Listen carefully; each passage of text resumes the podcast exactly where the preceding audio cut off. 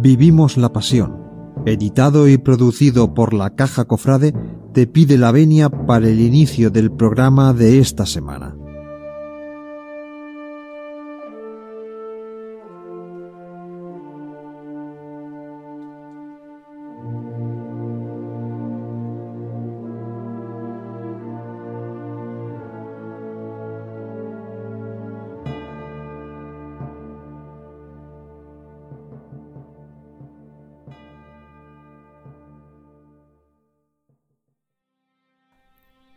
Buenos días, buenas tardes, buenas noches, depende de cuándo nos oigáis. Nuevamente, Vivimos la Pasión se acerca a vosotros. Vivimos la Pasión es ese punto de enlace, ese punto de encuentro que os facilita la caja cofrade para que estéis al tanto de la actualidad cofrade de Sevilla, de Andalucía y de España. En esta ocasión, hoy día del Carmen, jueves 16 de julio de 2020, os queremos traer la entrevista realizada a Juanma Martín el día 26 de marzo de este mismo año, de este año 2020. Juanma Martín no es ni más ni menos que uno de los capataces más conocidos, más renombrados, más famosos de la Semana Santa de Sevilla. Juanma Martín, este hombre de canela y clavo, comanda el martillo del paso de misterio de nuestro Padre el Señor de la Salud, titular de la Hermandad de los Gitanos. Por supuesto también comanda el martillo del paso de misterio de la Hermandad de los Panaderos y el paso de misterio de la Hermandad de Bellavista. Juanma Martín nos hace una reseña de su experiencia vital, de su paso a lo largo de tantos años en el mundo cofrade, en el mundo de la costalería, de los capataces, de esos hombres de costal y de martillo, Juan Martín nos habla de la pena que nos embargaba a todos los cofrades por la difícil situación que se estaba viviendo aquel 26 de marzo, en plena cuaresma, pero confinados por la triste, por la desastrosa pandemia de coronavirus que estaba circulando por España. Una pandemia y un confinamiento que iba a dar al traste con la gran ilusión de todos los cristianos, de todos los católicos, de todos los cofrades como era la celebración de la Semana Santa. No obstante, Juanma Martín, si algo tenía muy en mente, era desear a todos sus capataces, a todos sus hermanos, a todos los cofrades en general, lo mejor para poder reponernos de la difícil situación que se estaba viviendo y lo mejor para momentos que estarán por venir para la Semana Santa del año 2021 que si Dios quiere, ojalá se celebre. Os dejamos con la entrevista a Juanma Martín y esperemos que disfrutéis de ella. Un cordial saludo para todos vosotros. Yo me estoy preparando un poco de incienso, si les parece. Miren, tengo aquí del Cristo de Burgos, tengo de los gitanos que le vamos a regalar a nuestro amigo eh, que, está, que viene esta tarde. Ahora después les diré el nombre para que, para que estén con nosotros. Tengo de Triana y tengo de la Esperanza. Bueno, pues me han preparado los amigos de la caja Cofrade, pues una cajita, ¿vale? Fijaros qué, qué maravilla. Una caja donde tengo todos los olores de la Semana Santa de la caja cofrade.com. Hoy tenemos a un protagonista especial, a alguien que se deja la vida delante de los pasos y que cada vez que llama es una auténtica obra de arte. Si les parece, empezamos, son las 7 y 36 de la tarde de este miércoles 25 eh, de marzo. Nosotros nos vamos a ir hasta el barrio de Bellavista, donde los viernes de Dolores el paso del cautivo y, y, salud y remedios se recoge de esta manera porque hay un hombre que lo llama de una forma especial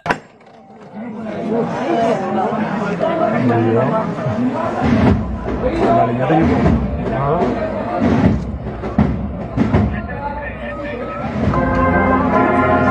Ay, qué bonito. Qué bonito.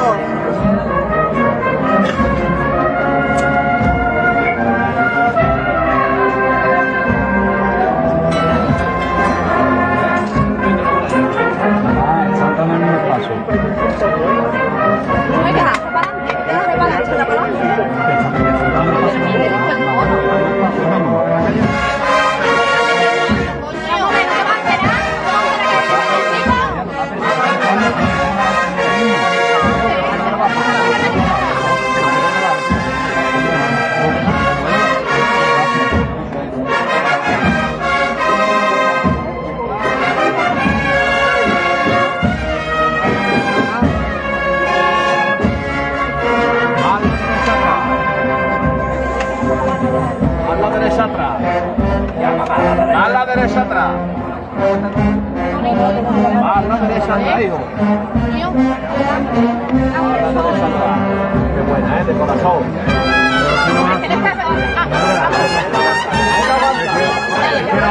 ¿Sabe, sabe que no A la derecha.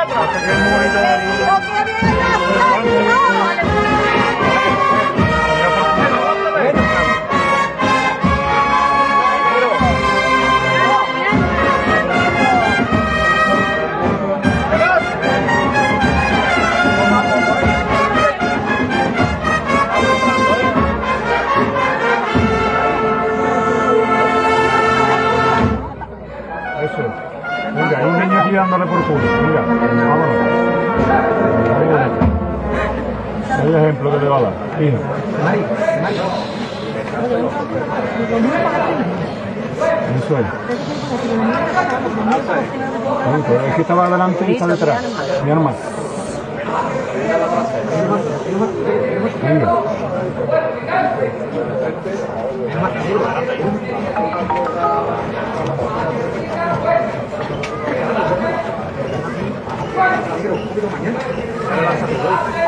Izquierdo. Bueno, perfecto. Hemos salido, señores. Muy bonito, muy bonito.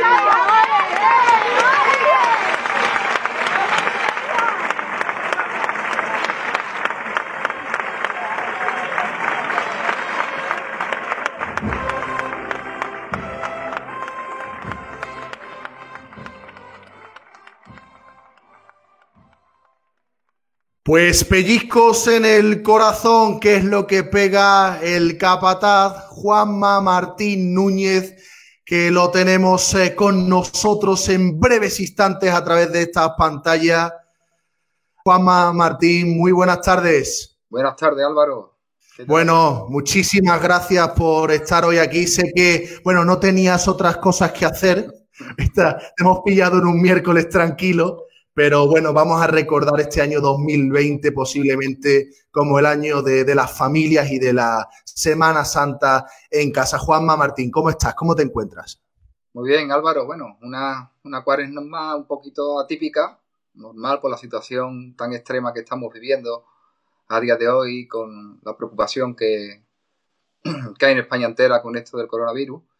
Y nada, entonces parece que todo ha pasado y, y realmente no ha empezado. Pero bueno, entonces ahora mismo son, son momentos de contrariedad que cada uno de nosotros vivimos y, y a la expensas y a la expectativa de qué sentimientos tendremos y qué es lo que nos brotará por los poros de nuestra piel cuando llegue la semana grande. Bueno, Juanma, yo voy a intentar no herirte mucho en esta tarde de miércoles porque la verdad que es lo que tú dices. La semana que viene tú y yo estaríamos el viernes de Dolores en Bellavista. Hubiéramos disfrutado, ¿no? De lo lindo. Tú hubieras tocado el martillo, yo hubiera puesto las marchas para tus costaleros. Eh, Juanma, mm, antes de empezar, sé que tienes un mensaje de, de Diego Centella de la Hermandad de Bellavista que me gustaría que, compartieras. La verdad que sí, hermano, tenemos que, que hacer partícipe a todo el mundo y la Hermandad de Bellavista a día de hoy necesita la ayuda. La ayuda de todos vosotros porque el comedor social que tenemos pues se está duplicando, duplicando ahora mismo las personas a las que está ayudando y los medios no es que sean los mismos ni más, sino que son todavía menores. Entonces pido la colaboración de todos vosotros para intentar echar una mano a esta obra social y de caridad que hace nuestra Hermandad de Bellavista. Así que todo lo que podamos hacer y el granito de arena que podamos aportar, por favor, desde aquí os lo pido de corazón que, que lo hagamos. Yo les digo cómo podemos ayudar a nuestra hermandad de Bellavista. Es muy sencillo. A través de las distintos, los distintos canales de la hermandad, a través de Facebook, a través de Twitter y también es en el 649 40 2020, 649 40 2020, que es este teléfono para poder ayudar. ¿Qué es lo que pasa? Que hay coronavirus, pero sigue habiendo muchas familias que necesitan seguir comiendo, que necesitan seguir adelante porque tenemos que seguir viviendo y nosotros en Bellavista lo hacemos a través de la salud y remedios y a través de ese comedor que tiene el nombre del dulce nombre de María. Juanma Martín, después de este llamamiento que espero que se desborden los kilos de alimento en ese comedor social, mm, ¿dónde estarías tú hoy? Hoy miércoles panadero, ¿dónde estarías tú y qué estarías haciendo? ¿Tenías, tenías Pues- follón cofrade? Hoy tenía yo lo que era la, la muda del paso del Señor de la Salud, de los gitanos. Sería hoy a las nueve y, eh, nueve y media de la noche. Cosas serias. ¿Cómo son las cosas? Por lo contrario, pues aquí metido en casa, ¿no? Bueno, pero esa, esas chicotas que, tú, que iban a hacer tu- tus hombres, que ya preparándose para los días grandes sin el Señor iban a ser seguramente eh, maravillosas. ¿Cómo, Juanma, cómo se lo trasladaste a tus eh, costaleros, a tu cuadrilla? ¿Cómo le dijisteis este año la- las manos, las chicotadas, las corridas iban a ser en casa? Pues la verdad que todo ha sido paulatinamente, ¿no? Porque ya desde que salieron las noticias en todos los medios de comunicación, eh, hay hermandades que ya se adelantaron dando noticias que se iban a suspender. Entonces, bueno, lo que son los comentarios y lo que, que empezamos a hablar, nos fuimos preparando inconscientemente de la, de la situación en la que corríamos. Cuando ya se tomó la decisión de que se anulaba tanto ensayos como actos donde hubiese lo que, lo que es de personas y demás, pues ya creo que cada uno de nosotros lo teníamos asumido. Lo que todavía no éramos conscientes de la realidad en la que estábamos, pero realmente asumido ya lo teníamos. Entonces no fue tan duro la decisión como lo vivido en esos momentos y lo que estaba ocurriendo hasta entonces. Bueno, la, la verdad es que creo que nadie está preparado para lo que ha pasado, ¿no? 80 años después, más de 80 años después, no tenemos desfiles eh, procesionales, Juanma. ¿Cómo se presentaba para ti esta Semana Santa? ¿Había algo distinto? ¿Tenías una ilusión distinta? ¿O todo era esa bendita magia que hablaba de Bellavista, panaderos y el Cristo de la Salud? Bueno, realmente nosotros este año teníamos la espinita de que el año anterior tampoco pudimos realizar nuestra acción de penitencia con el misterio de los panaderos, bueno, la hermandad de los panaderos completo, ¿no? Nosotros en el Paso de Cristo y mi compañero monje en el palio. Y realmente, pues, queríamos quitarnos eh, esa espinita. Y la verdad es que, bueno, van a ser dos años consecutivos. Eh, lo único que se nos queda un poquito en el cuerpo, pues, todavía tenemos esa miel en los labios, es eh, el Via Crucis del Señor de la Salud a la Santa Catedral que tuvimos y, ahí es donde hemos podido, por lo menos, eh, vivir algunos, algunos momentos de hermandad con, con todo lo que nos congrega cada uno de nosotros. Pero la verdad que sí, que este año era un año importante, sobre todo para nosotros en la hermandad de los, de los panaderos. Bueno, la, la verdad, Juanma, no sé si, si te ha dado tiempo a reflexionar. Eh, creo que fue en el año 2009 cuando el Cristo de los Gitanos se queda en casa en el Via Crucis. Este año sale y es el último paso que sale de la Semana Santa. Parece que, que Dios, que, que el Dios gitano también tiene mensajes que nos cuestan trabajo entender, ¿verdad? Bueno, en este caso son andas, sí, pero no, no, no nos queremos quedar con eso, porque el tema que, que estamos viviendo a, a día de hoy, y yo no, no quiero frivolizar con él solamente en el tema de las cofradías, ¿no? Por la situación tan grave que, que está, está pasando por nuestro país, pero es verdad que tanto devocionalmente como económicamente está siendo un palo bastante importante para todos nosotros. Entonces, eh, a la, a la ciudad económicamente no, no, no- nos, ha de- nos ha destrozado tanto directa como indirectamente, de tantos negocios que viven de esto, tanto mm, como ellos partícipes directos, como lo que contrae con, con la economía de, de la ciudad, ¿no? Entonces, la verdad que está siendo un golpe bastante fuerte.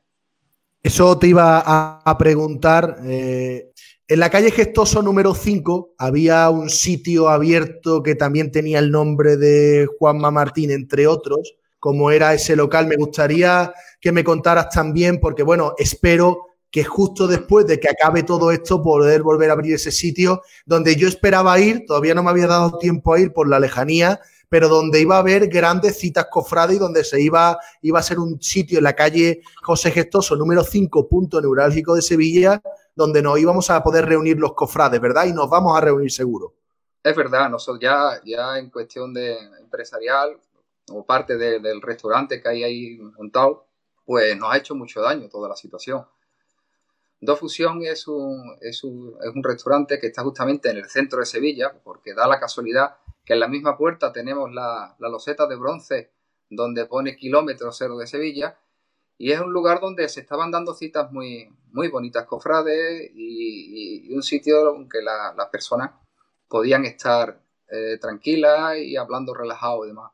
Entonces, desde aquí, animar a, toda la ciudad de Sevilla y a, y a todos los que disfrutan de esta Semana Santa, que cuando pasen estos momentos difíciles, ya sea en restauración o hostelería o en, tiendas de, de cofrades y demás, que ayudemos entre todos que salgamos a tomar una tapita en un bar de Sevilla, que compremos en las pequeñas tiendas que están sufriendo todas estas cosas, que ayudemos a estas tiendas cofrades con sus inciensos y con sus enseres, porque al final nuestra economía, la verdad, lo está, lo está sufriendo duramente.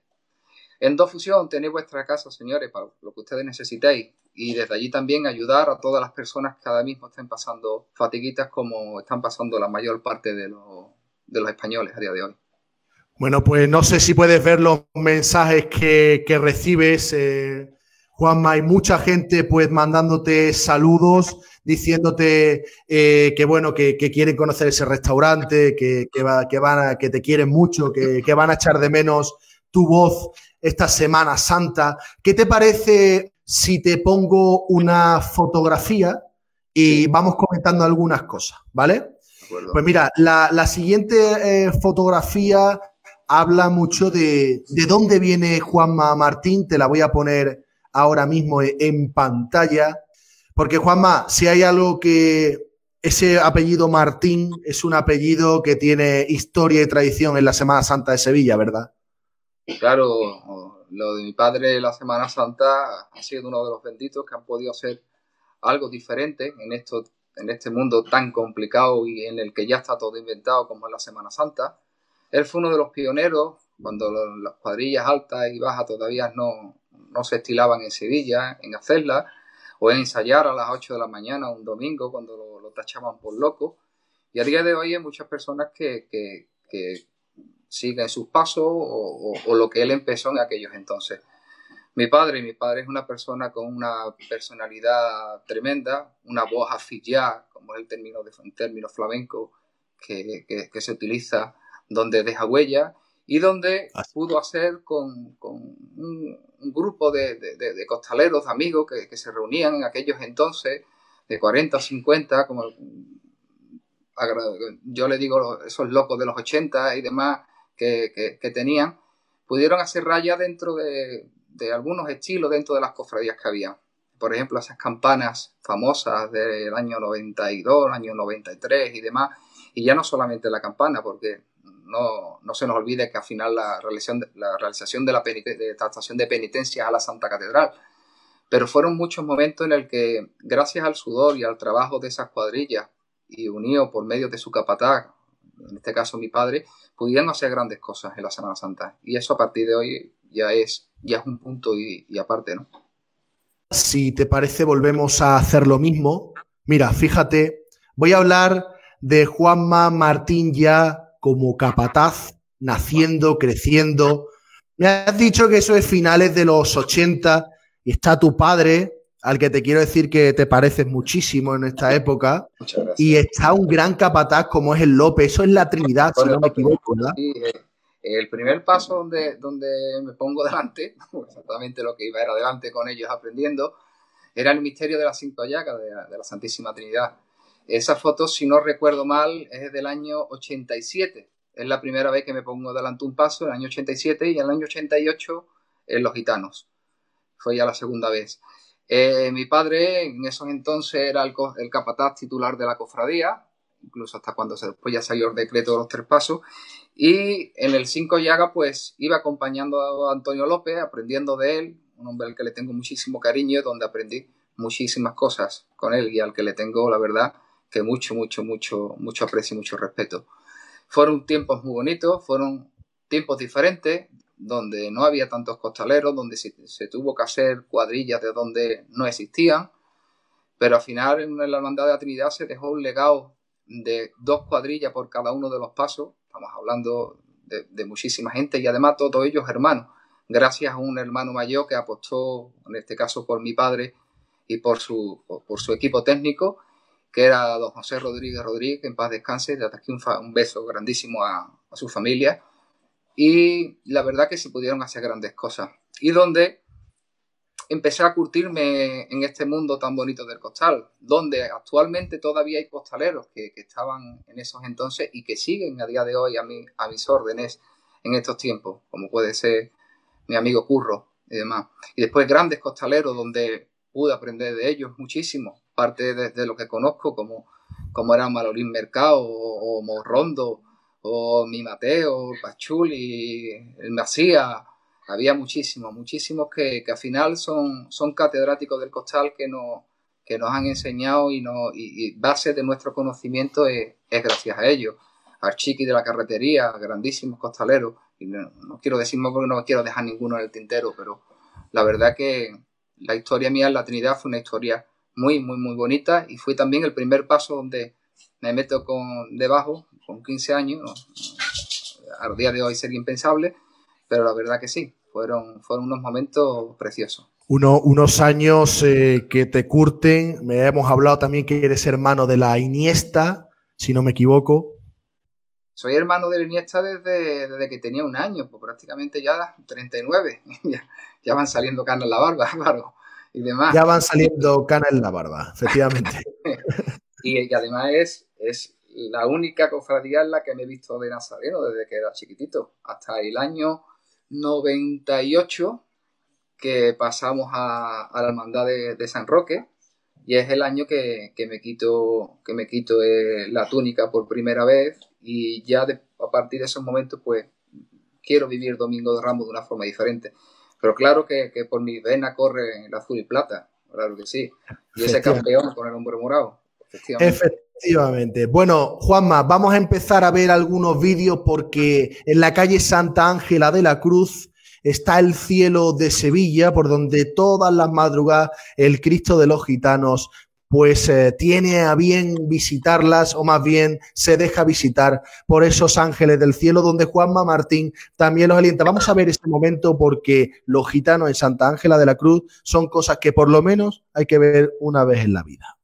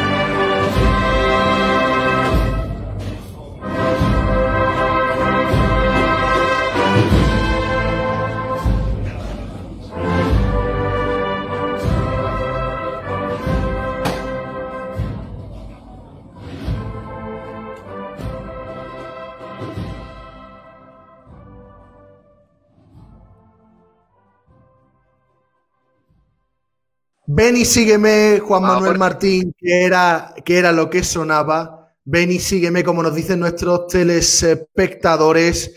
Juan, Ma- Juan Manuel Martín, eh, momentos donde acercarle a Dios a las hermanas de la cruz es algo muy fuerte, ¿verdad?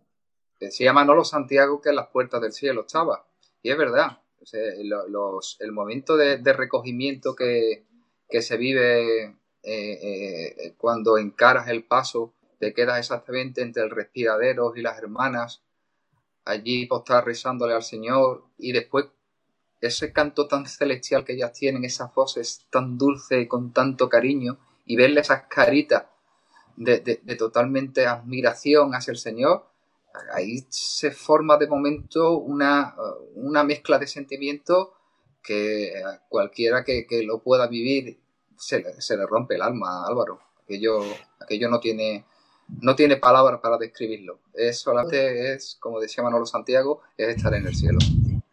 Mira, Juanma, te diga eh, mostrar uno, un mensaje. Mariano Ortega te dice: Doy gracias por ser costalero tuyo. Como capataz eres único, una enciclopedia, pero como ser humano y el corazón que tienes, no tiene ni límites ni fronteras. Qué gran persona eres. Gracias por ser como eres. Esta, esta es tu gente, ¿verdad, Juanma? Esta es la gente que va poniéndole corazón, tirando de corazón, los de la fragua, los que vienen de la India, si no me equivoco. Tienen que ser, tienen que ser Eh, esta gente. Ma- Mariano es, es costalero de, de- de los panaderos, del rendimiento, y, y realmente eh, mis costaleros, ya sean de la hermandad que sea, yo digo mis costaleros porque mm, al final considero que esto es un gran equipo. Para mí es parte de una familia, son, son como mis hijos, aunque algunos de ellos tengan más edad que yo, porque al final lo que hacemos es ayudarnos, es querernos, es respetarnos, y, y- esa es la base, esa es la base de- de- del éxito en cualquier de, los ámbitos, ya sean a nivel profesional o a nivel personal o a nivel familiar. Pero realmente cuando tienes que hacer una gestión de grupo y tienes que eh, li- liderarlo, eh, liderarlo en, en alguno de los sectores, ya sea es eh, gestionando tu empresa o como padre de familia o como capataz de una cofradía o en entrenador de un equipo de fútbol. Al final tiene que salir esa conexión, ese respeto y ese cariño. Y yo, pues, con mi gente me desvivo.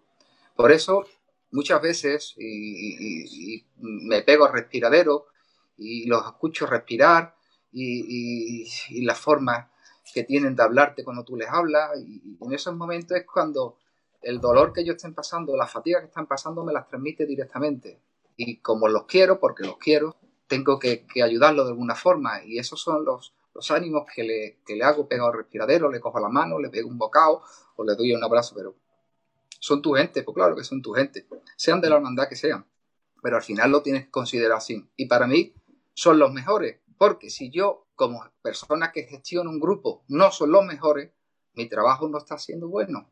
Entonces, para cada uno de los capataces, su cuadrilla debe ser la mejor cuadrilla que existe.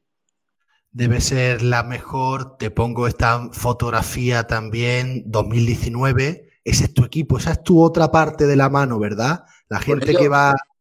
Con ella me tengo que gente- quitar sombrero, Álvaro. Eh, Juanma Martín Núñez no es solamente Juanma como persona física, es un grupo, es un equipo técnico que lo componen. Ellos son mis pies, mis manos, son mis ojos, son mis todos. Entonces, si sin ellos, mm, nosotros no somos nada. Yo hice un símil hace unos años que le decía los, capataces de plata, y, e- y era un símil taurino, porque una cuadrilla, tanto el matao que va de oro como todos los subalternos que van de plata, al final es un equipo. Una, una faena no está, bien, no está bien terminada si todos no funcionan perfectamente en unísono. Y ellos son todos, o sea, cada, cada reunión, y cada culto, cada mm, trabajo que tengamos que hacer, eh, cada re- respuesta que tengamos que dar, están siempre ellos, o sea, eh, son, son, son parte de mí, igual que debe de ser parte de cada uno de los capataces su equipo técnico. Entonces, no hay más, eh, es, es un todo y es un uno. Gente, gente muy grande que hacen cosas como esta. Si me lo permite, Juanma, no Muy te muevas de ahí. Muy profesionales y muy grandes como persona, Álvaro, porque son Profesionales, y, grandes como personas que hacen posible momentos como el que vamos a ver, eh, Juanma, a partir de, este momento, porque los miércoles santos, cuando la hermandad de los panaderos vuelve y se abre al Salvador, pasan eh, cosas como esta, cosas que no se pueden olvidar. Juan Manuel Martínez, capataz de los panaderos, si no me equivoco, desde el año 2009, y ahí vamos a disfrutar. 2010, 2010 2009, pues, Manuel Garduño. Pues desde el 2010, desde el año 2010 y este año haría 10 años, esto es lo que hace el misterio de los panaderos cuando va por la plaza del Salvador.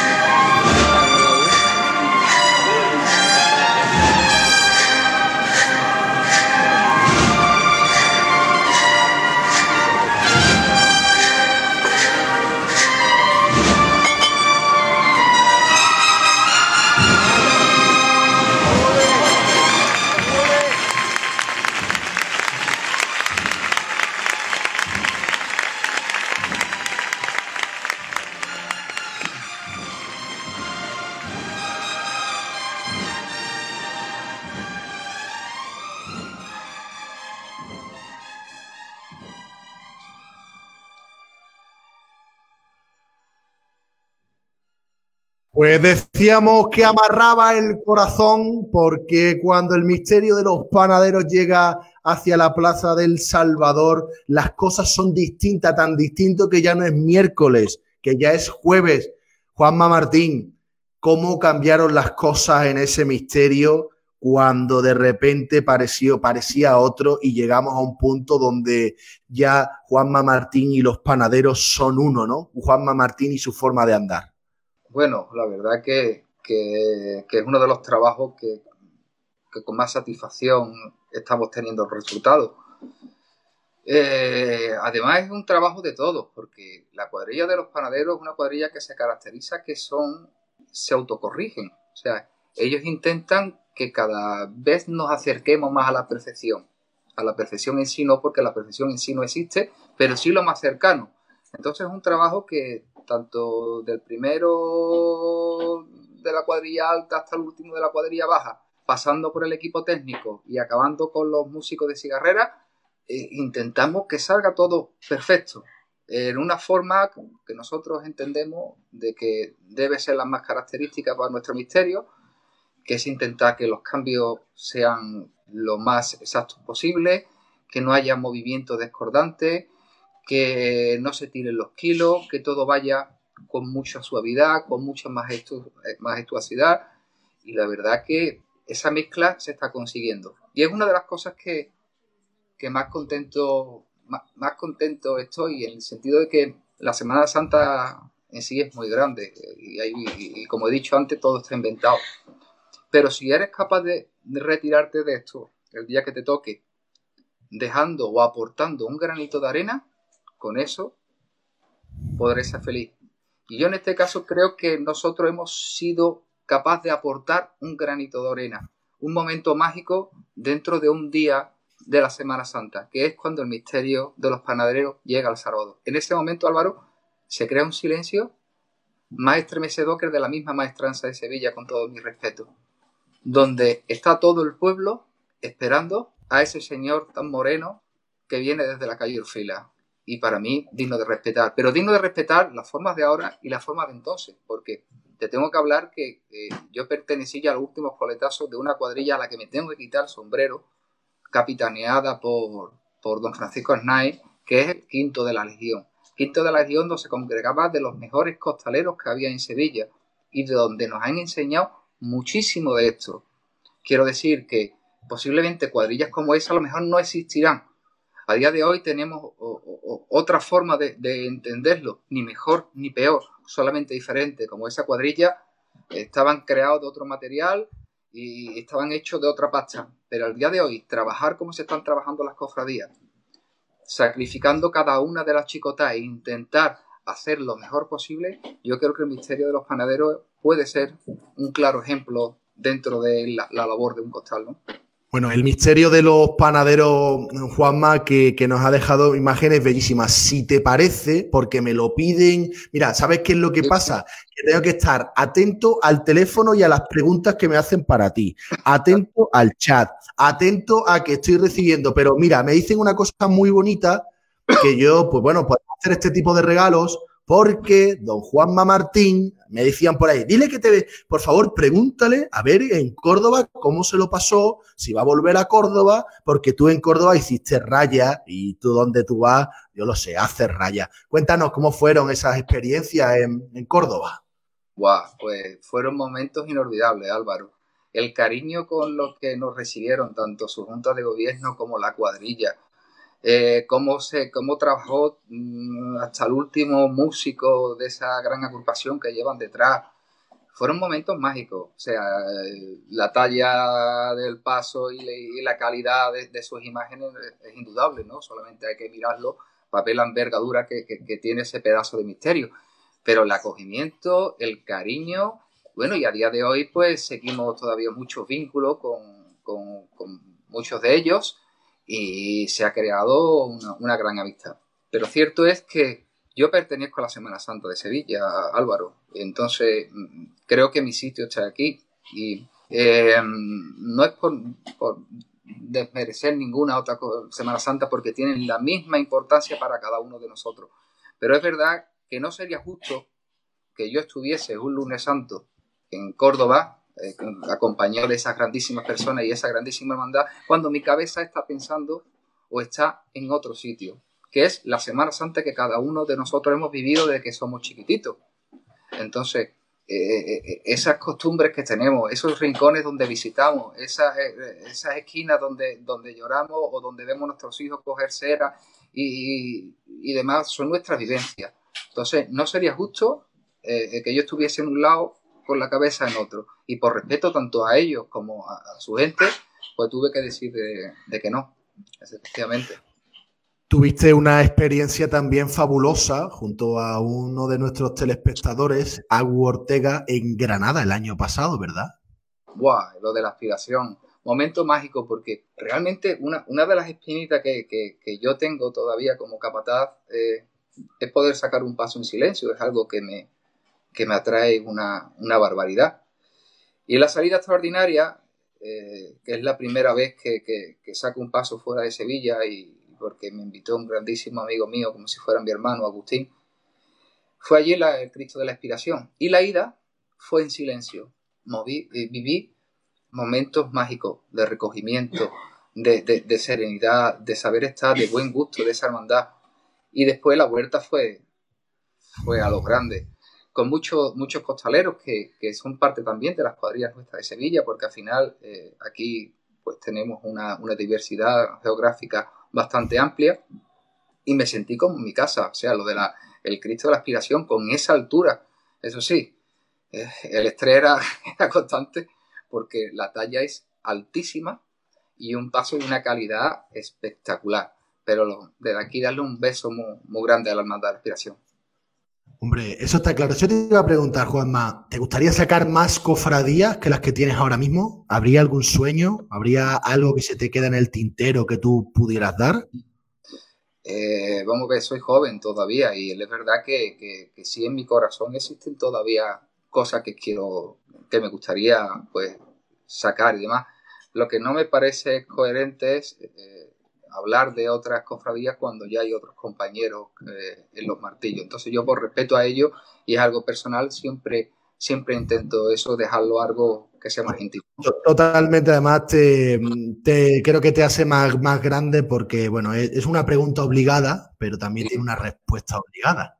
Y te, y te entiendo, te entiendo perfectamente.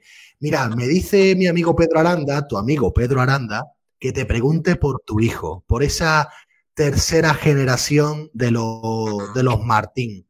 Si te parece, me gustaría que me dijeras también, ya está, yo ya he visto a tu hijo delante de los pasos, ya lo he visto aprender de su abuelo, aprender de su padre. Ahora te tocará forjar una nueva, digamos, una nueva parte de esta dinastía de los Martín, ¿no? Ahora, ahora toca, toca se- enseñar. Efectivamente, bueno, mi hijo lo tengo aquí al lado, ahora lo pasaré un poquito cuando tú me digas. Claro, pueda- pásalo, pásalo, pásalo. Si esto estamos en Ponte por casa. aquí, a ver si- a ver si- Pásalo, pásalo. Ahí estamos. Míralo. Ahí está. Pues mira, mi hijo ya está haciendo sus primeros, sus primeros pinitos en, en esto de los pasos, aparte de ir con su padre y con su abuelo, como viene en Bellavista con nosotros, pero aparte saca su esperancita en los palacios, ¿verdad, Juanma? Y bueno, parece que madera hay. Ahora lo tiene que demostrar él, ¿no, Juanma? Sí. ¿Tú cómo lo ves? Con arte gitana. Eso te, eso te iba a decir, eh, Juanma, eh, Juanma Junior, no sé si me escuchas, ¿vale? Porque esta oportunidad la voy a tener una vez en mi vida y si cuando seas mayor, cuando te encuentres por la calle, te diré, yo cuando eras pequeñito te entrevisté una vez. Eh, Juanma, Juanma Junior, oye, ¿qué, qué es lo que estás aprendiendo de tu padre delante de los pasos? ¿Qué es lo que te enseña? Pues muchas cosas. No te las podría decir ahora mismo, pero muchísimas. ¿No? Eh, Algo- yo- habla- Hablarle bien a los, a los costaleros. Efectivamente, sé cómo eres tú. Quererlo. que sí. Efectivamente. Lo tenemos cortado. Es. No, bueno, es, es bueno que esté cortado porque si no te iba a quitar rápidamente de en medio, Juanma, que si no te va a querer jubilar y te va a querer decir que, que nos hemos unido. Mira, yo creo que esta es una estampa bellísima, una estampa bellísima que estamos viendo ahora mismo, esta tercera eh, parte de la dinastía de que inició su, que inició tu padre, que ahora sigues tú. No sé, te estoy, ¿Me te estoy escuchando, yo te escucho, Ah, te perfectamente. escucho perfectamente, pero estoy diciendo para que pudiéramos ver a Juan Mayón y la verdad que creo que eh, estas son cosas importantes. La, la pregunta es, bueno, tienes también otra hija, evidentemente con tu Mira, mujer y demás. Y Manuela, tú sabes que, que ella salió con nosotros de costalera en la Cruz de Mayo ¿Sí? de. Bueno, se metió en la zambrana atrás porque era muy chiquitita, pero entró en la Sí. zambrana atrás, ¿verdad? Bueno, bueno. Eso te iba a decir, yo creo que, que ella estará apoyándote, un poco, cuando sea un poco más mayor estará apoyándote y estará con su madre, que también es importante. Mira, Juanma nos pregunta, ¿cuál es el momento más complicado que tienes en la Semana Santa cuando comandas un paso? ¿Cuál es el momento que tú dices, vamos a estar preparados, que aquí viene la faena? El momento más complicado cuando va a dirigir un paso. Pues los momentos más complicados creo que son los, los primeros en los ensayos, más que, que en la estación de penitencia. Porque en, los ensayos, bueno, en los ensayos no, pero perdona, en las igualdades, eh, a día de hoy hay muchos chavales, muchos hombres ya, con muchas ganas de, de- participar, de sacar su, su señor, su virgen y demás, y nosotros tenemos en, en sus manos pues parte de, sus ilusiones y de su corazón. Entonces, a día de hoy, pues, eh, de- gracia y por desgracia, eh, los pasos que, que- que- que, eh, la gente y se despide muy poquito. Entonces, para mí, de lo más complicado es intentar hacer feliz a cada uno de las personas, cada una de las personas que vienen a intentar cumplir su sueño. Eso es lo más complicado. Después, lo demás se llama respeto. O sea, yo a día de hoy, ya hace treinta y tantos años, que 31 años que empecé, que empecé 32 años, que empecé delante de los pasos, no como capataz, sino delante. Y a día de hoy, cuando me estoy vistiendo, ya sea para un viernes de dolores, un miércoles santo, para madrugar, eh, yo estoy hecho un flan. Y dicen la gente, miedo, digo, miedo no. Se llama responsabilidad, que es algo importante que hay que, que, hay que tener. Responsabilidad porque mm, llevas en tus manos tres pilares fundamentales. Uno, factor humano. Son personas los que se meten debajo y cualquiera, por una mala igualada, por un mal detalle técnico o algo, se puede lastimar. Dos, patrimonial. Estás en tus manos un patrimonio bastante importante de la hermandad. Y tres, y no menos importante por eso, el devocional. Entonces, esa responsabilidad, la verdad que, te inunda en esos momentos de, recogimiento, donde te estás vistiendo como un torero que vaya a la plaza. Y entonces por tu cabeza pasan muchos, muchos, muchos instantes de esto, Álvaro. Me pregunta nuestro querido amigo Diego Manuel Romero de Bellavista que por favor nos dijeras, eh, yo, yo, yo lo sabía, un momento especial en cada una de las hermandades que trabajas, que sacas. Un momento del viernes de Dolores, miércoles santo y en la madrugada, que tú dijeras, esto podría resumir la estación de penitencia.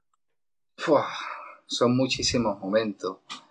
Mm, para mí en Bellavista, cuando se abren las puertas, con la alegría que ese barrio recibe a, sus titulares, con, con la cara de esos niños, con la agrupación sonando como suena a la mil maravillas, con, un barrio entero engalanado, yo, yo, me quedo, me quedo, me quedo con esos momentos. Incluso en uno anterior, cuando es la subida del Señor al paso, que, para mí es uno de los momentos de más intimidad y, más bonito que, puedo, que puedo recordar.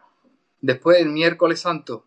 El miércoles santo, pues yo creo que como mucho coincidiremos que cuando se llega a la Plaza del Salvador, es un momento grandioso para nosotros y donde eh, podemos desarrollar lo que realmente queremos hacer con, el andar o, el, lo que es con el andar de nuestro, de nuestro Cristo.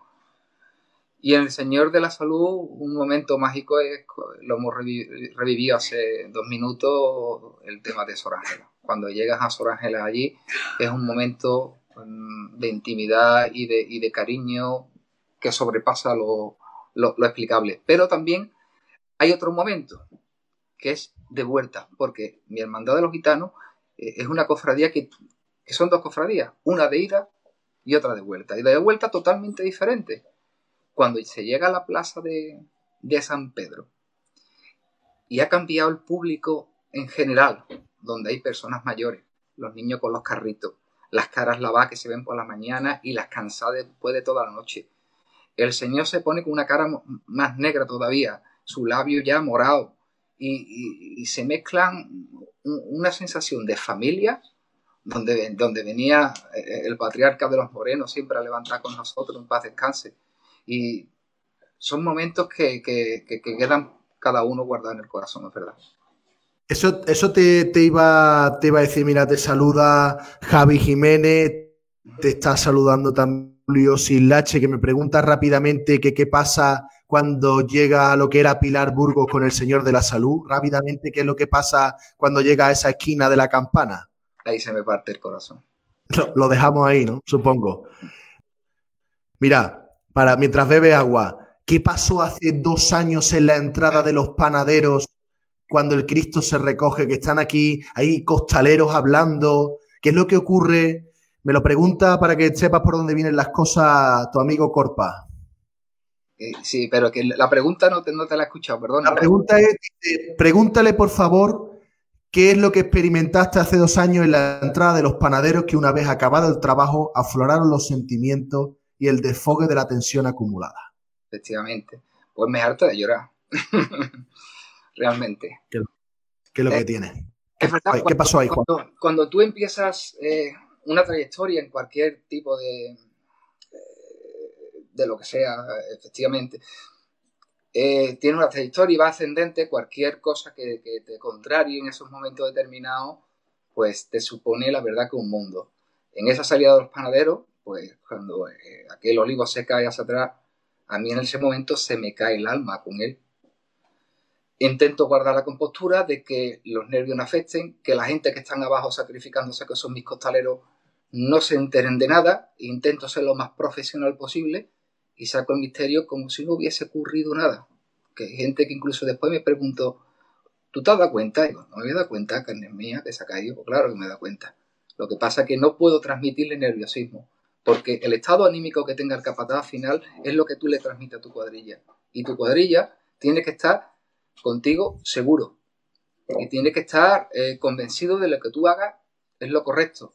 Entonces esos momentos te los tragas con el centímetro escaso que hay, o menos, entre el respiradero y, el dinter de la puerta, la jamba, yo miraba a mi contraguía que estaba detrás, a José, y con la cara en, segundos tuvimos una, una, conversación. Y yo lo miraba y decía, ¿se ha caído? Me decía él, sí. ¿Qué hago? ¿Qué va a hacer? Sácalo. Venga, y sacarlo. No, viví esos momentos duros, esos momentos difíciles. Tú animar a tu gente de abajo, no pasa nada, y vámonos, y el trabajo mejor que nunca.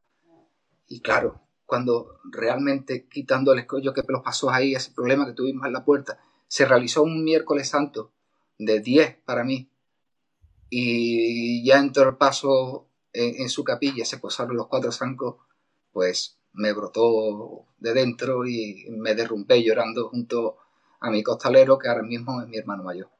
Si te sirve de consuelo, en ese año 2018 que estaba narrando en la televisión, eh, fue la Plaza del Salvador la que le puso el olivo a los panaderos, a ese, misterio, y fue... Y lo, contaba, lo contaba así porque creo que no había otra manera. Para que bebas un poco de agua porque te veo emocionado ahora mismo, Juanma. Nos vamos a ir a ver unas imágenes de este Via Crucis del Consejo de este año 2020. El Cristo de la Salud discurría así por las calles de Sevilla. Era Juanma Martín el que mandaba a esos hombres venidos de todas partes de Sevilla y de todas partes de España para poder coger a un Cristo de la Salud que por fin presidía el Via Crucis del Consejo de las Hermandades de Sevilla.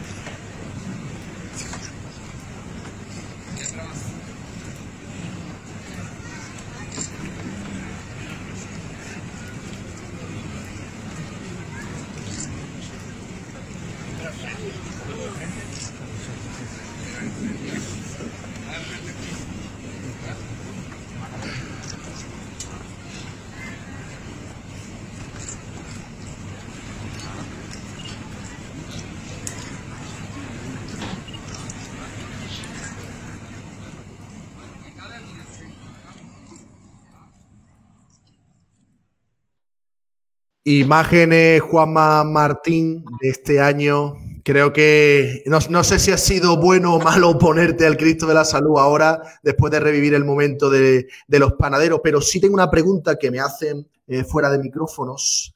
Año 2004, si no me equivoco, el Cristo de la Salud nos sale.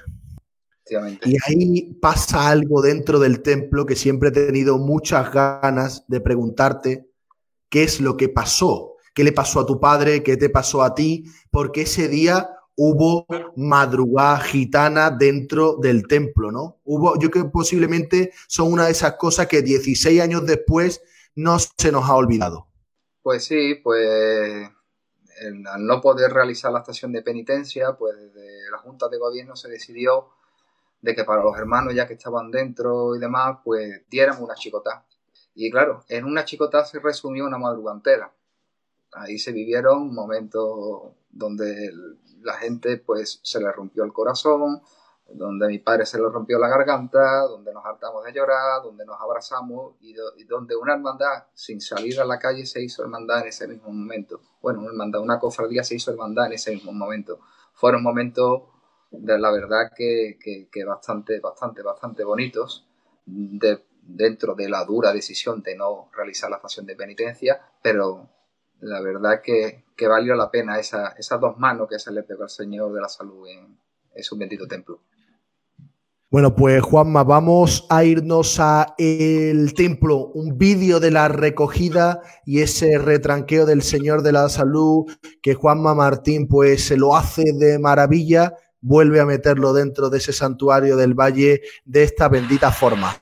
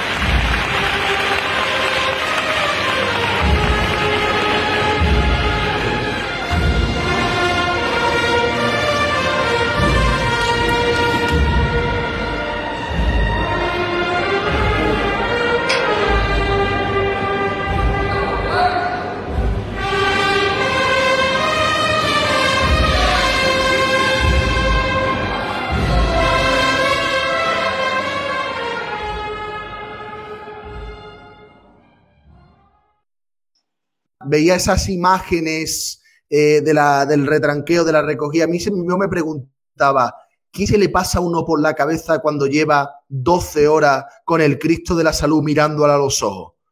¿Qué es lo que ves tú que los demás no vemos? ¿Qué hay al, alrededor? ¿Qué hace el Señor cuando el Señor te mira?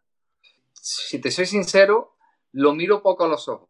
Primeramente porque cuando lo miro a los ojos me rompe me rompen lágrimas. Entonces intento no mirarlo porque mm, la profesión debe ir por, por encima de la devoción en esos momentos que está realizando un trabajo, ¿no? Y lo veo y lo considero que es lo correcto. Pero sí es verdad que durante la noche existen momentos, momentos de, eh, de intimidad de tú a tú con el Señor. Suele pasar en calles estrechas, cuando estás parado en franco, dentro de las estrechez, no hay gente prácticamente en los costeros porque no caben entre el respiradero y lo que es la, pared. Y en esos momentos sí es donde tú le miras la cara al Señor y, es cuando le, hablas, le pides, le ríes, te peleas con Él, lo quieres. Son momentos que se quedan en cada uno de nosotros. Y es verdad que, que, hay personas que creen que tú tienes un acercamiento, una conexión diferente a los demás, cosas que no es, porque el Señor, el Señor es para todo el mundo igual, que vienen y te dicen con, con, toda su lección. Juanma, ¿qué? Pídele tú por fulanito, que a ti te escuche más que a mí. Son cosas que al final se te parten el alma. A usted, señora, le escucha igual que a mí, seguramente más, porque de mí ya estás harto de verme toda la noche. Pero es verdad que suele pasar eso.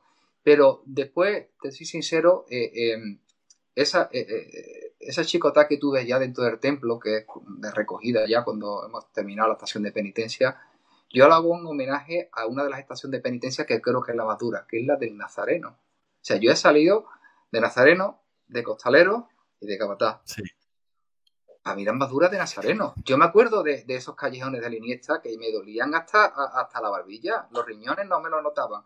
Entonces, después de 12 horas eh, realizando la estación de penitencia más dura que a mi entender hay, que es la del Nazareno, que menos que ya dentro de su templo se le dé dos manitas para ello. Es lo, único que, intento hacerle. Entonces, para mí es un homenaje a los hermanos que realizan su estación de penitencia de Nazareno.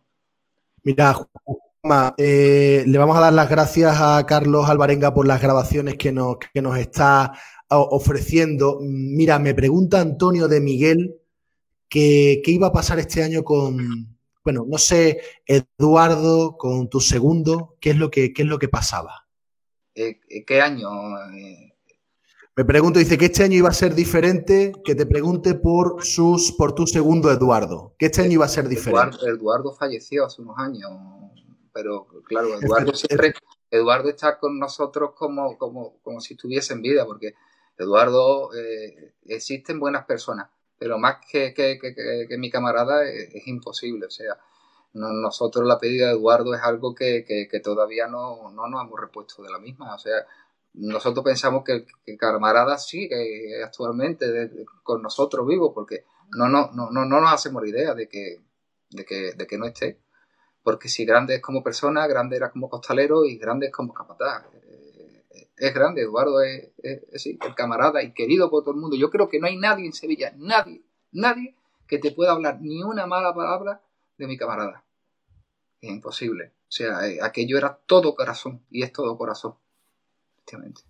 ¿Qué, ¿Qué te parece si a Eduardo, a tu camarada, le dedicamos una saeta de Joana Jiménez al Cristo de la Salud? ¿Qué te parecería?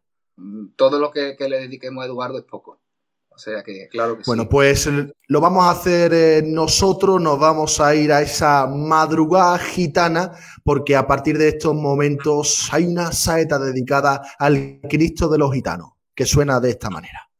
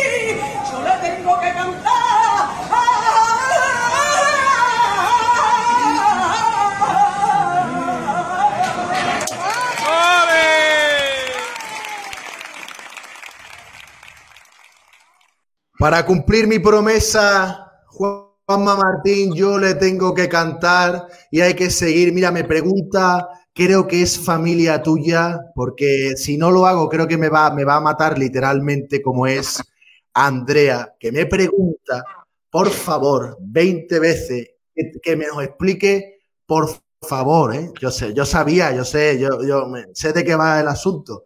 ¿Qué es eso de la eterna chicota? Por favor, que nos hable de la eterna chicota. Yo no sé de lo que habla, por eso te lo tengo que preguntar. La eterna chicota fue, fue aquella campana famosa que hizo Ito dentro de, de, de la cuadrilla del Señor de la Salud del año 93, donde eh, la verdad que, que, fue algo que, que, la gente no esperaba, de treinta y tantos minutos, no sé el tiempo exactamente, y donde a partir de ahí pues eh, hubo un antes y un después dentro de la campana del Señor de la Salud. Ese momento fue donde hubo muchos partícipes, desde mi padre no hasta Manolo Murillo, Joaquín Vega, y muchos de ellos que, que fueron causantes de, de, todo ese, ese beneplácito que se, que se formó en, en aquella campana, la verdad que sí. No, una, una, saeta que se la hemos dedicado a Eduardo, a Domingo, a todos esos camaradas, a todos esos gitanos que están en el cielo, porque posiblemente el Cristo de la salud, cada uno, cada hermandad tiene un trocito de cielo y encima del Cristo de la salud de la Virgen de las Angustias tiene que haber un cielo que, donde se habla en Calais.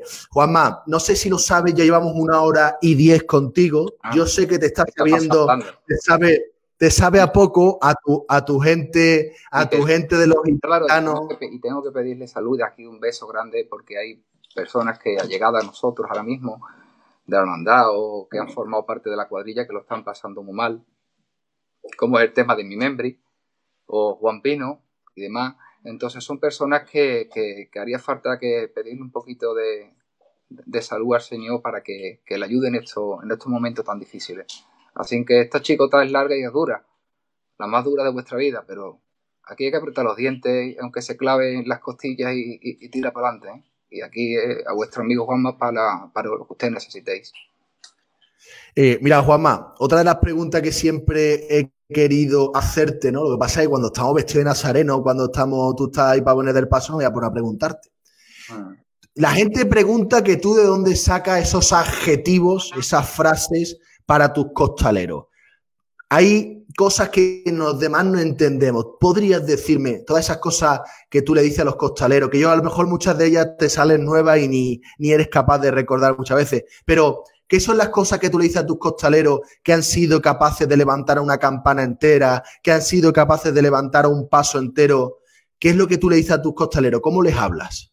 Bueno, primeramente, no poner en pie una campana entera porque eh, cuando yo le hablo a los costaleros, le hablo a ellos, no le hablo a la gente. O sea, aquí realmente eh, eh, el, importante es el que va arriba, no nosotros. Cuando yo le hablo a mis costaleros, lo hago pegado al respiradero. Pegado al respiradero y con la boca metida entre medio para que el mensaje sea hacia ellos. O sea, aquí no es afán de protagonismo ninguno, ni demás, simplemente que es que con todos los medios de comunicación que hay a día de hoy, eh, meten los micrófonos hasta donde no se deben de meter, que no que digo que sea bien ni mal, pero están en todos lados. Entonces cuando yo me, me, dirijo a ellos, lo hago pegado al respiradero y para ellos. ¿Qué es lo que pasa? Que son cosas que no, que no, se, no, no se prevén, son cosas que, que, te salen, porque yo creo que si, que si esos adjetivos, como tú bien has dicho antes, yo, se estuviesen preparados de alguna forma, no te saldría, no, no, no pegarían ese pellizco. Hay veces que, que, que te piden o, necesitas que le hable, pero si tú en ese momento no lo sientes, no, no eres capaz de transmitirlo. Entonces son cosas que salen, son cosas que salen y, te lo manda al izquierdo, que es el que al final te va marcando el, el compás en tu vida. Después, pues, eh, ¿dónde te inspira? Pues las cosas que, que, te, hagan, que te hagan sentir. Eh, de lo que lea o lo que estás acostumbrado a, ver y demás. Yo, un escritor, poeta y periodista que sigo mucho es Antonio Ortega Rubio. Desde aquí darle un, un, besazo a mi primo Antonio. Y, y, son cosas que al final te van marcando, que se te van quedando en ti. Lo que he escuchado de mi padre, de, o lo que le escuché a, Antonio López en, su, en sus momentos también. Son cosas que se te van quedando y van pasando parte de tu, de tu, de tu vocabulario, ¿no? Eh, no es otra cosa.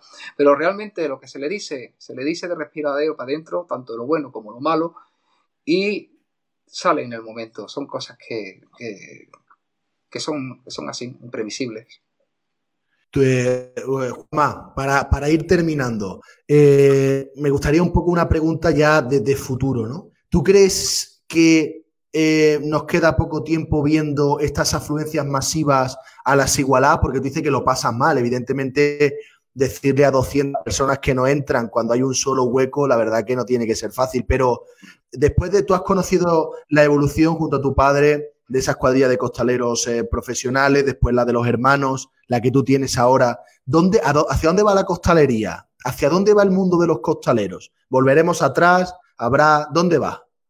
Eh, ha, habido mucho, ha habido mucha, mucha inflexión en, eso. O sea, hubo un momento que, iba en línea ascendente y la verdad que eran tiempos muy, muy, muy bonitos donde yo no, yo no he conocido los profesionales, pero sí, sí he conocido ya hermanos costaleros que venían un poco de los profesionales y el sentir o el respeto que, había hace unos años por este mundo del costal, hubo un momento crítico hace unos años, ya no sea por medio de, mejor de YouTube cuando empezó las redes sociales y demás, que se distorsionó un poco el tema por desconocimiento. Y otras Semanas Santas no de Sevilla intentaron beber de una fuente equivocada, que era lo que veían de, aquellos costaleros un poco pintureros, como era la palabra que, que sacaron en aquellos entonces y demás pero creo que se está reconduciendo otra vez. La lógica está haciendo que otra vez se reconduzca al tema del costal y al oficio del costalero en sí. Y ya eh, otra Semana Santa, eh, de fuera de Sevilla, eh, están viendo por la facilidad ya de los transportes y de trasladarse y demás, cuál es realmente el mensaje que, se da desde, esta tierra mariana. Entonces, aquellos, aquellos, aquellos momentos de, hace 30 años y demás, pues para mí fueron mágicos y fueron preciosos y bonitos. Y para los costaleros aquel entonces serían los mejores momentos. A día de hoy yo estoy viviendo mi mejor momento porque es cuando eh, más cuajado estoy a día de hoy como capataz y con mi cuadrilla.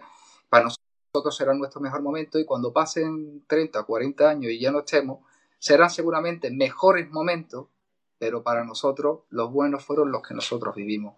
Así pues, hay que respetarlo. Pasamos el momento malo, que fue aquel del costalero pinturero y demás, pero se ha sabido otra vez reconducir lo que es el tema del oficio del costal a, día de hoy.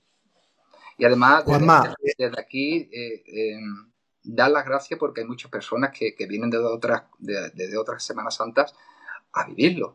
Tengo muchos aficionados de, de Cádiz, eh, de Granada, de, de Almuñeca, del tema de Motril, del tema de, de, Almería, Jerez, Utrera, Andalucía, de Andalucía entera, Juan. Eh, me gustaría saber, ya para, para ir terminando, esta es la penúltima. Eh, ¿Cómo se distingue a un costalero de Juanma Martín? ¿Qué, ¿Qué sello tienen los costaleros de Juanma Martín? no tienen ningún sello, Álvaro. Nosotros somos una familia que estamos abiertos a ampliarla siempre. Eh, cuando, eh, claro, cuando yo paso de tener un paso a tener dos pasos, siempre era un poco, eh, viene la gente de los gitanos, porque, porque lo que sacábamos era los gitanos. A día de hoy ya son la gente de Juanma. ¿Por qué? Porque lo, de los gitanos, lo de los panaderos y ahora Bellavista. Aquí no estamos, no estamos haciendo parcelas. Yo no voy con un símbolo puesto en la camiseta, ni con un apellido tatuado en... Que no, señor, mire usted, nosotros estamos abiertos a todo el mundo. Lo que pasa es que el que empieza a trabajar y se encuentra a gusto, pues se siente identificado. Y al final una persona, aparte de sacar su cofradía, si está a gusto con una serie de señores, donde se le, se le da su sitio, donde se le respeta, donde se le da cariño, pues ellos se sienten a gusto ahí y quieren seguir trabajando contigo. Entonces el costalero Juan Martín no 1, ni 10, ni 44, sino que van aumentando y van ampliando. Ahora que tengo mis 15 o 20 personas de confianza, pues claro que sí. ¿Y qué capaz no? Y esos 15 o 20, pues desde que teníamos 7 años ya vamos trabajando pasos juntos. Y a los que quiero y, admiro y respeto con todo mi corazón. Así es. Bueno, pues mira, hay abrazos de Manolo Vega, también de, de, esta enciclopedia de los hermanos costaleros de Sevilla. Hay un montón de gente ahora mismo. Quiero decirte que ya hemos superado las 15.000 personas que han visto esta entrevista en esta hora y, cuarto más o menos que llevamos. Me gustaría terminar contigo, Juanma Martín, porque bueno, podríamos llevar hablando pues horas y horas, ¿no? Agradecerte el compromiso con esta, con esta página, con este, con este medio. Y bueno, creo que eres uno de esos capataces que ya no representan el futuro, sino que son el presente y que, como bien hemos hablado, eres eh, un capataz ya, es la cuadrilla de Juanma Martín y evidentemente a partir de ahora el futuro será lo que tú quieras que sea. Yo sé que estás sufriendo, sé que ahora mismo las trabajaderas que pesan de la vida, porque posiblemente las trabajaderas de la vida sean. Ahora mismo no más... somos conscientes, no somos conscientes de, de, de, que nos falta la Semana Santa por, por, las comunidades que se están viendo a día de hoy en, en, en nuestro país. Pero yo creo que mucha gente va a agradecer un mensaje de esperanza del capataz de los gitanos, de Juanma Martín, un mensaje de esperanza de alguien que le da esperanza a los costaleros para que lleven a Dios a otras personas. Pues yo, yo Álvaro, desde aquí, desde mi, mi humilde persona, es, es deciros exactamente que, que nada, que vamos a ser conscientes en lo que estamos viviendo, que nos tomemos en serio la, las cositas que están pasando, que hagamos las cosas muy bien, porque eh, nosotros aquí siempre hemos sido ejemplo en Andalucía de cómo se tienen que hacer las cosas, aunque después nos critiquen en el resto de España, pero realmente Andalucía tiene que dar un ejemplo de, de lo que está pasando y de, y de seriedad en este caso. Desde aquí, la Semana Santa, pues claro que devocionalmente lo vamos a echar muchísimo, muchísimo de menos y con el corazón roto, pero bueno, ahora mismo creo que hay otras prioridades de las que tenemos que, estar eh, todos unidos, que vamos a salir de esta situación seguramente con la mayor brevedad posible y que entre nosotros nos ayudemos, que ayudemos con, con, con caridad, con, con, obras sociales, como en ese comedor de Bellavista, y entre nosotros ya solamente a nivel particular. Cuando un vecino necesite un trozo de pan, pues tendremos que ayudarlo y cuando un amigo necesite una ayuda tendremos que estar ahí. Se acercan momentos difíciles, pero igual que en cualquier chicotá, hay chicotas duras, chicotas más bonitas y chicotas que nadie quiere. Pues esta es como cuando entra en catedral, que es la santa catedral, pero la que aplasta al costalero. Vamos a fajarnos bien, señores, vamos a apretar los dientes, que después de esto llega una cuesta del bacalao, llega una cuesta del rosario y llegamos a nuestra casa como siempre llegamos. Un beso y muchísimas gracias a todos. Más de 17.000 personas, Juanma Martín, han estado escuchándote. Ahora mismo en directo, que lo tengo aquí delante, hay más de 330 personas. Ya lo único que nos queda es agradecerte. Gracias por tu mensaje, Capataz. Nosotros vamos a seguir. Me fíjate lo que me dice. Dice, no es su cuadrilla, es su familia. Nosotros te damos gracias por llamar a este llamador de la caja, Cofrade. Esta es tu casa yo creo que volveremos a hablar contigo, volveremos a seguir trabajando esta historia. Y Juanma, un fuerte abrazo, te deseo lo mejor y sabes que aquí nos tendrás para todo aquello que necesites. Pues nada, muchísimas gracias y espero que con, esta participación se haya hecho por lo menos un ratito más ameno a toda esta familia o, cofrades que hay, que, que los días se le hacen eternos. Un beso grande y para lo que necesitáis, vuestro amigo Juanma. Pues Juanma Martín, que estaba con nosotros en esta entrevista que ha durado 82 minutos, estas son las virtudes que tiene el streaming. Nosotros nos vamos a terminar este programa con la cuesta del Rosario del Cristo de los Gitanos, donde Juanma Martín ahora mismo llama a Sevilla, Andalucía, España, que hay que seguir levantando los hombros, que hay que seguir cogiendo aire, porque Dios nos necesita y nosotros necesitamos a Dios, así lo decía, y se sigue andando despacito, camelándote a Sevilla. No te olvides, Dios gitano, que yo por ti moriría. Soy Álvaro Carmona para La Caja Cofrade. Ha sido un placer estar con ustedes. Los gitanos en la Cuesta del Rosario. Luego dicen que por qué abrimos las cosas del corazón.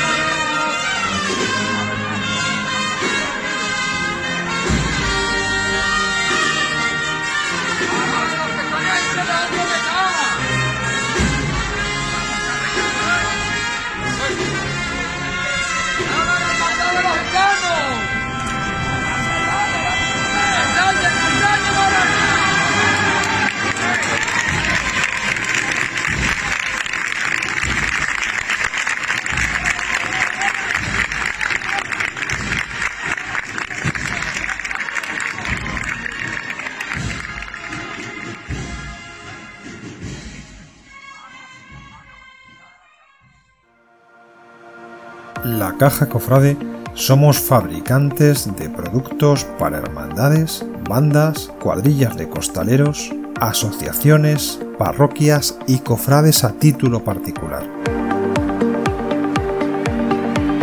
Desde Sevilla fabricamos, vendemos y distribuimos para toda España. Recuerda, la Caja Cofrade somos fabricantes de calidad.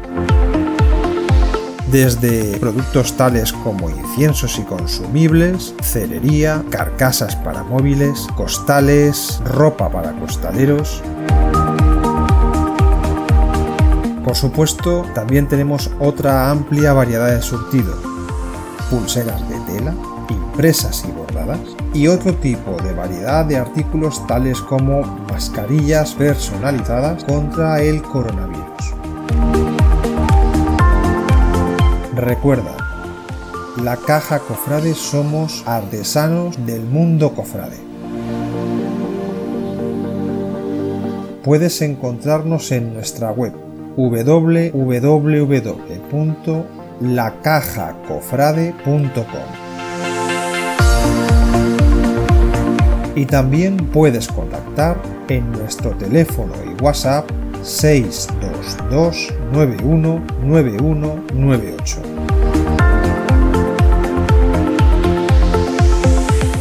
Desde Sevilla para toda España y el mundo, la Caja Cofrade pone a disposición de hermandades, bandas, asociaciones, parroquias y cofrades particulares una amplia variedad de surtidos personalizables. La mejor calidad al mejor precio en la Caja Cofrade. lacajacofrade.com